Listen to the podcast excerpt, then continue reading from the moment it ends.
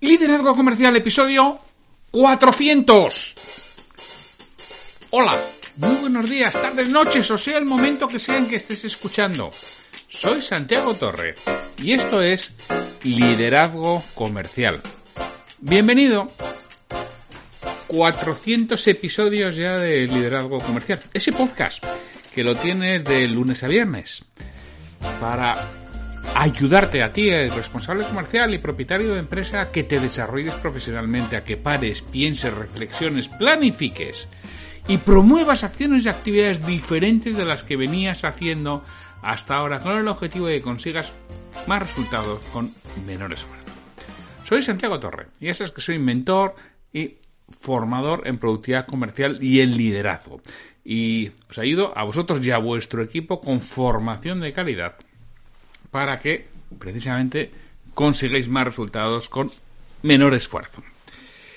Y hoy es el viernes 10 de abril de 2020. Y aparte de ser el vigésimo quinto cumpleaños de uno de mis hijos, pues al que hoy le podéis felicitar, también deciros que es el episodio 400 de, del podcast. Y al ser el episodio 400, quiero hacer un regalo a los, en este caso a los suscriptores y patrocinadores de liderar y vender.com, que ya sabéis que es el nuevo proyecto, el nuevo portal, y ahí vais a tener, los que sois suscriptores y patrocinadores, en www.lideraryvender.com barra regalo, vais a tener mi libro, un programa genial, que son artículos de, sobre ventas en formato digital, tanto en EPUB como en, punto móvil. Es decir, tanto para cualquier lector de libros digitales como para Kindle, si es que utilizáis Kindle. Y lo vais a tener durante 72 horas por llegar al episodio número 400. Lo único que tienes que ser es suscriptor de liderarivender.com, que es gratuito, o patrocinador, que tiene un coste hasta hoy de 8 euros al mes para siempre. Desde mañana serán 12 euros al mes. Y ya sabéis que luego mes a mes iré subiendo un euro en cada, en cada periodo. Pero hoy, 8 euros al mes como último día y además, mira, por ser suscriptor o patrocinador, te llevas este, este libro. Bueno, esperamos que ya hoy es el último día en que voy a estar con preguntas y respuestas referentes al webinar de la semana pasada. Y ya hoy quiero acabar, aunque me pase un poco de tiempo, aunque me pase de los 20 minutos que sabéis que quiero estar, quiero acabar con las preguntas y respuestas ya para volver a la normalidad la semana que viene con con, el, lunes en ese caso, con un comentario de, de un libro. Las preguntas que, que, me quedan son, voy a intentar ir rápido, ¿eh? Sergio, ¿qué le dirías a un cliente que le han impuesto el seguro de vida en el banco y se lo ofreces tú? Bueno, no conozco la legislación al dedillo. Yo creo que eso no es. No, no te pueden obligar para concederte eh, nada que tengas un seguro de vida. Creo que es así, pero lo desconozco. De todas formas, si ya lo tiene, ya lo tiene. Si se lo han impuesto, ya se lo han impuesto. Y en esta ocasión no podrás hacer nada, pero tendrás que estar atento a la siguiente vez, explicárselo en esta ocasión y muy atento al, al, vencimiento para, eh, para que no lo renueve con el banco y lo haga contigo. Eso es. Pero si se lo han exigido a pesar de no ser legal, pues poco puedes hacer en ese caso porque ahí está la decisión del cliente. Pero si es la renovación. La renovación, desde luego, tienes que estar muy atento. Eso se llama seguimiento. Lucas Viniegra. ¿Qué pasa con aquellos clientes que solo ponderan el precio? ¿Hay que poner el foco en aquellos que pueden poner algo en nuestra propuesta de valor? Lucas, sí. Mira, de acuerdo a los, a los estudios, eh, John Boluda, eh, ya sabes, en en marketing, en marketing online, se lo he oído varias veces que dice que de acuerdo a los estudios hay un 14% de personas que compran por precio sí o sí. Pero eso significa que un 86 no. de ese 14% de personas que compran por precio sí o sí y que hagas circo y el doble mortal con tirabuzón hacia atrás eh, para hacer que sigan comprando por precio, igual a alguno le convences, bueno, pues oye, mira, pues eh, es lo que hay. Pues si no tienes precio, olvídate de ellos y céntrate en, los, el otro 86% en el que puedes poner el foco porque sí ponderan algo de tu propuesta de valor. En esos son los que tienes que desgastar, en esos son los que tienes que pelear, en esos son los que tienes que estar en primera fila de, de combate y dispuesto a llevártelos. Y nosotros, pues mira, oye, allá ellos, porque ya sabes además que al que ganas por precio, lo pierdes por precio. Iranzog. Santiago, ¿cómo actúas con los clientes que solo valoran el precio? Bueno, pues exactamente es igual que la respuesta anterior. Al final, pues bueno, pues tendré que olvidarme de ellos. Si tengo mucha, mucha, mucha, mucha, mucha, mucha necesidad, pues igual tengo que poner un poco de foco, pero con idea de, de perderlos cuanto antes. Porque además, no me digas por qué. Los que solo se fijan en el precio encima son problemáticos, encima son puñeteros, encima están todo el día quejando. O sea, es que dan guerra, no dejan margen y dan guerra. Bueno, Alfonso, Santiago, ¿cómo rebatir la objeción concreta? Lo dejamos para cuando termine la alarma. Bueno, Alfonso, pues estos días se, está hablando mucho que quizás no es el momento de vender o vender directamente y abiertamente, y abiertamente si no es el momento de dar apoyo a nuestros clientes. Yo estoy de acuerdo con ello, pero Oye, hay empresas que necesitan vender, porque necesitan facturar, necesitan margen. Oye, estamos, si no cerrados, con muy poca actividad, pero tenemos muchos gastos. Tenemos los alquileres, tenemos la parte impositiva que no nos la quita nadie, tenemos los seguros, tenemos los sueldos y salarios, tenemos los alquileres de los coches o las furgonetas si eh, en ello estamos. tenemos una serie de gastos que es posible que haya empresas que no estén afectadas por la parte de la alarma y necesiten vender. Y cuando alguien dice, ah, pues lo dejamos para cuando termine la oferta, lo único que puedes hacer es tener una oferta muy concreta para este momento. Eh, punto. Es decir, alguien que llega no lo dejamos para cuando termine la alarma, bueno, pues que sepas que por contratar en la alarma, en este momento tenemos esta promoción o estas condiciones especiales que no van a estar después. Y yo es lo único que veo que se puede hacer, tener condiciones especiales para estos momentos. Talleres y grúas SL. Y cuando te comparan el mismo producto con otro competidor y solo depende del precio, esta creo que la respondí online, no estoy seguro, pero bueno, me da igual, la, respondo de, todas formas, ¿no? Mira, pues significa que no te has diferenciado, que el, cliente te ve exactamente igual. Los clientes compramos por precio, lo comentaba en la, en la charla, por varios motivos. Uno de ellos es porque no soy capaz, puede ser que no soy capaz, uno de ellos es porque no tengo más dinero. Si no tengo más dinero, tengo que comprar el precio más bajo. Otro de ellos es porque no valoro para nada el producto. Me da igual el arroz que decía yo que lo iba a quemar. Si no valoro para nada el producto, compro por precio. Y habitualmente es más barato. Hombre, si soy del mismo centro de Bilbao, puedo comprar más caro porque soy del mismo centro de Bilbao. Pero también puedes estar ahí o el del medio. Pero habitualmente, si no valoras para nada el producto, te vas a ir al, al más barato.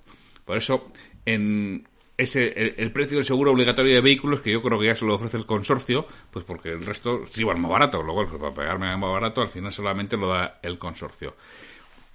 Y hay otro, otros motivos por los que la gente compra por precio. El precio es un factor muy, muy, muy importante y esencial. Uno es que no es capaz de distinguir entre productos. Es decir, Sí le importa el producto, pero no es capaz de distinguir entre ellos, no es un especialista. Aquí habitualmente no suele ir al más barato, suele quedarse en una zona intermedia. Yo suelo poner un ejemplo, es, yo voy a cenar a casa de un amigo que le gusta el vino y le quiero llevar una botella de vino. Entonces, ¿qué voy y compro la más barata? Pues hombre, pues no, habitualmente no. Voy y compro una que se ajuste a mi a mi presupuesto y si es posible pido consejo en algún entendido en vino, es decir, en alguien al que le vea como profesional, en alguien al que le vea como entendido. Eso es lo que hago. Pero también me muevo en el precio, pero me muevo en mi banda. Y ahí sí que soy fácilmente convencible, fácilmente influenciable. Me voy a dejar asesorar. Eh, y siempre digo que el que vaya pensando que se lleva, quiere una botella de 20 euros y una tienda diciendo una cosa de esas, como no le vendan de 30, vamos, para despedirle al, al vendedor.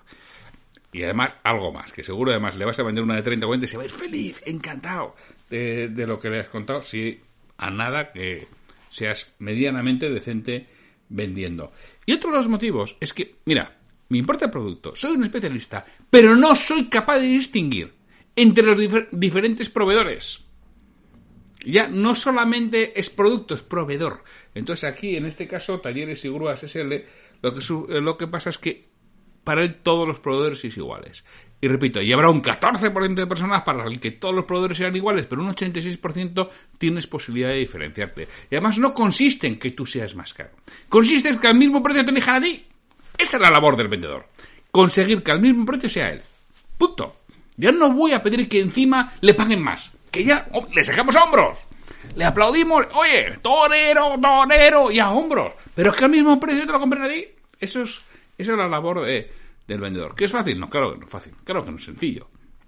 Claro que cuesta. Es que si no, no tendríamos vendedores. Solo tendríamos una página web. Eh, si fuera fácil. Con lo cual no, no pidas que sea fácil, sino que, que tengas la habilidad, el criterio, la fuerza para saber llevar eso adelante y cambiar esa tendencia. Porque si es fácil, te quedas sin curro y sin trabajo, pero vamos, en breve. Manuel D. ¿No tiene más sentido empezar por las preguntas abiertas para ir creando clima y concretando hacia las preguntas cerradas que suponen una información más precisa y en cierto modo más confidencial? Bueno, Manuel, D. habrá que ver cada mercado, cada producto, cada circunstancia. Yo te digo lo que a mí y a mis clientes les ha funcionado mejor. Pero no te digo que sea lo único, que esto ya te digo, no es ciencia no reaccionamos siempre igual. Cada uno tendrá que valorar cómo le funciona a ellos. Te digo, a mis clientes y a mí habitualmente nos funciona mejor toda esa parte que dices tú de eh, ir creando clima es en la parte previa, en la parte de que te vean como un profesional. Digamos, es importante crear una primera buena impresión y realmente que te vean como un profesional confiable. Te ven como un profesional confiable cuando tienes una buena imagen, cuando rápidamente se da cuenta que conoces el producto, cuando rápidamente se da cuenta que conoces el mercado y dices, este sabe de lo que habla. Y cuando sabe de lo que habla es cuando tú, si dentro de tu proceso le explicas, como decíamos, la tercera parte, ese posicionamiento, oye, mira, yo estoy aquí, yo lo que necesito es conocer información de lo que haces para prepararte la mejor oferta, que te aseguro que te voy a hacer una oferta que va a merecer la pena, pero necesito datos. Y eso para eso necesito preguntar. Tengo permiso para preguntar. Cuando tú haces esto y él te dice, bueno, venga, va, pregunta. Ahí sí. Es cuando te digo que para mí, desde mi punto de vista, lo que mejor funciona en ese caso es pregunta cerrada. Rápido, rápido, rápido, rápido. Que no, que no piense mucho, que sea fácil. Que te lo diga consumos, tiempos, a quién compra. Todos esos qué es que está haciendo de una forma rápida y que te lo, que te lo vaya diciendo. Como empieces con preguntas abiertas y ya le pongas en modo venta y lo mandes para atrás, como el juego de la oca, vuelves a la casilla de salida.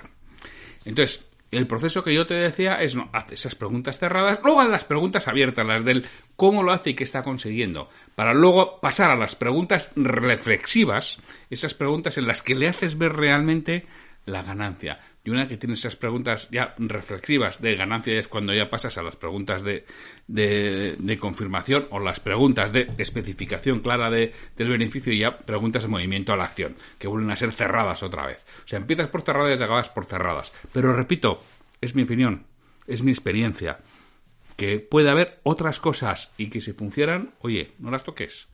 Pero si intentas esto, creo que te va a ir mejor, ¿eh? pero necesitaría saber el caso exacto y el producto concreto y poderlo desarrollar. Vanessa, yo vendo asesoramiento médico. ¿Cómo consideras que debe ser mi venta? Bueno, Vanessa, como todas, honesta. Eso lo primero. Y lo segundo, siempre, ¿eh? pero es que es exactamente igual. Eh, interésate por el cliente. Intenta ayudarle. Pero para eso tienes que saber qué es lo que hace. ¿Qué es lo que hace? ¿Qué es cómo, cómo lo hace? ¿Qué es lo que decíamos eh, justo en la pregunta anterior? ¿Qué hace? Cómo lo hace, qué resultados está consiguiendo y qué podría hacer diferente para conseguir unos resultados mejores. Si tú eres capaz de seguir ese proceso y eres capaz realmente de ponerte en la piel de, tu cliente y hacer las preguntas concretas y tener preparado todo ese guion de esa forma, realmente le vas a poder ayudar porque recuerda, tú eres la que conoce el producto, tú eres la que conoce el mercado y tú eres la que conoce mucho mejor seguramente que el cliente cómo le puedes ayudar.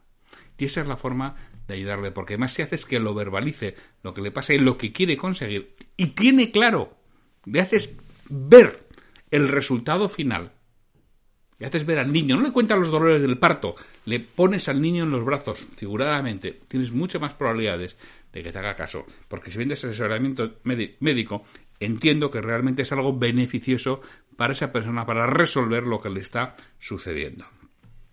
Castañera. ¿Hay algún momento exacto para el cierre o debemos intentar cierres durante toda la entrevista? Vamos a ver. Yo cuando hablo de proceso tenemos que tener microcierres. Esos microcierres, decimos, tengo que tener el microcierre de crear esa primera buena impresión, crear esa sintonía, que se dé cuenta que he preparado la visita, que se dé cuenta que soy de, que soy un profesional. Luego el microcierre del, del posicionamiento. ¿Te puedo preguntar? ¿Tengo permiso para preguntar? Sí voy preguntando y los microcierres parciales que les voy llevando a la siguiente fase, a saber cómo compran en esa empresa, a saber si es la persona que toma la decisión, a saber si hay alguien más, a saber cuál es el proceso de compra de esos productos en esa empresa. Todos esos micro, microcierres que tengo que ir asumiendo y tengo que ir llevando adelante. Y luego al final ya viene el, cierre definitivo, que es la consecución del pedido. Entonces, dice, hombre, ¿y tengo que esperar hasta el final? No, no tienes por qué esperar hasta el final, Castañera.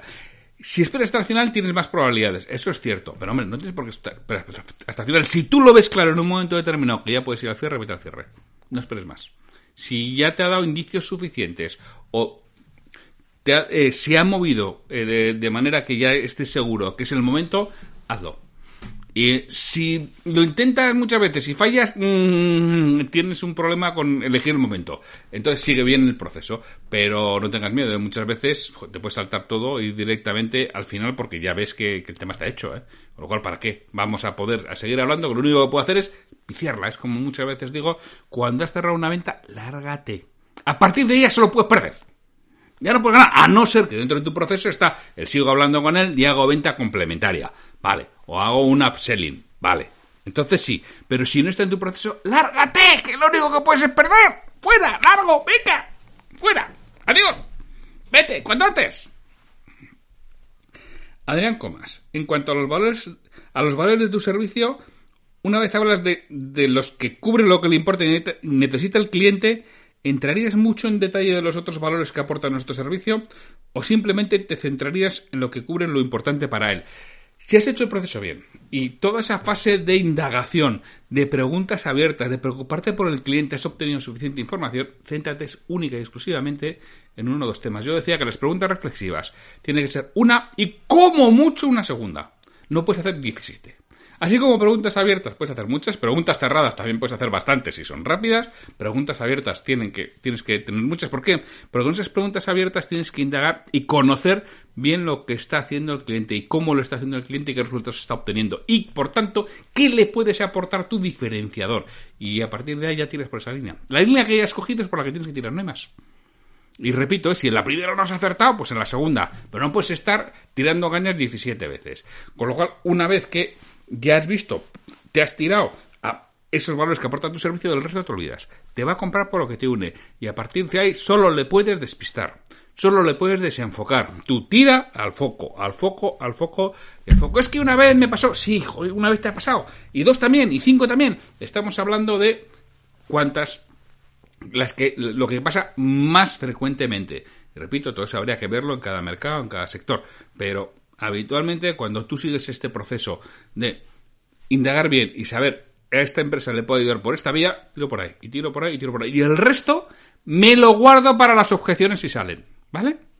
Pero tira por una vía porque es mucho más rápido y habitualmente mucho más efectivo. Y ya, la última, Juan Nebot, si un producto no encaja en un grupo de tiendas y te interesa que lo tengas expuesto, ¿cómo podemos hacerlo para que se venda? Vamos a ver. Aquí la pregunta clave, clave, Juan, es ¿qué va a ganar el cliente por tenerlo expuesto? Punto. Ya está. Hombre, y hay veces que si no encaja, no encaja. Tampoco nos podemos poner burros, ¿eh? Que no vamos a meter un cuadrado en un... Eh, no, vamos a meter la piecita del cuadrado en, en el agujerito del círculo, ¿eh? Eh, si no encaja, no encaja. Pero bueno, si creemos que puede tener cabida, siempre la pregunta es ¿qué va a ganar el cliente con eso? Que de eso tienes que hablar, eso es lo que le tienes que contar. Ahí te tienes que centrar. Esto es igual que para conseguir una, entrevista. ¿Qué va a ganar el cliente por concederte 10 minutos de entrevista? Y no es como lo he contado muchas veces, ¿eh? que yo recibo llamadas para quedar conmigo y que vienen a decir, venga, recíbeme 20 minutos a ver si te vendo algo. No dicen eso. Y no lo dicen con ese tono, no dicen de esa forma, pero al final la esencia es esa. Recibe 20 minutos a ver si te vendo algo. Tío, tío, pero, ¿qué? Pero, pero, que no, que va a ser que no, que va a ser que no, que en esta ocasión no, mira, ya si eso ya me llamas en dos o tres o cinco años, ya me llamas y ya vamos hablando.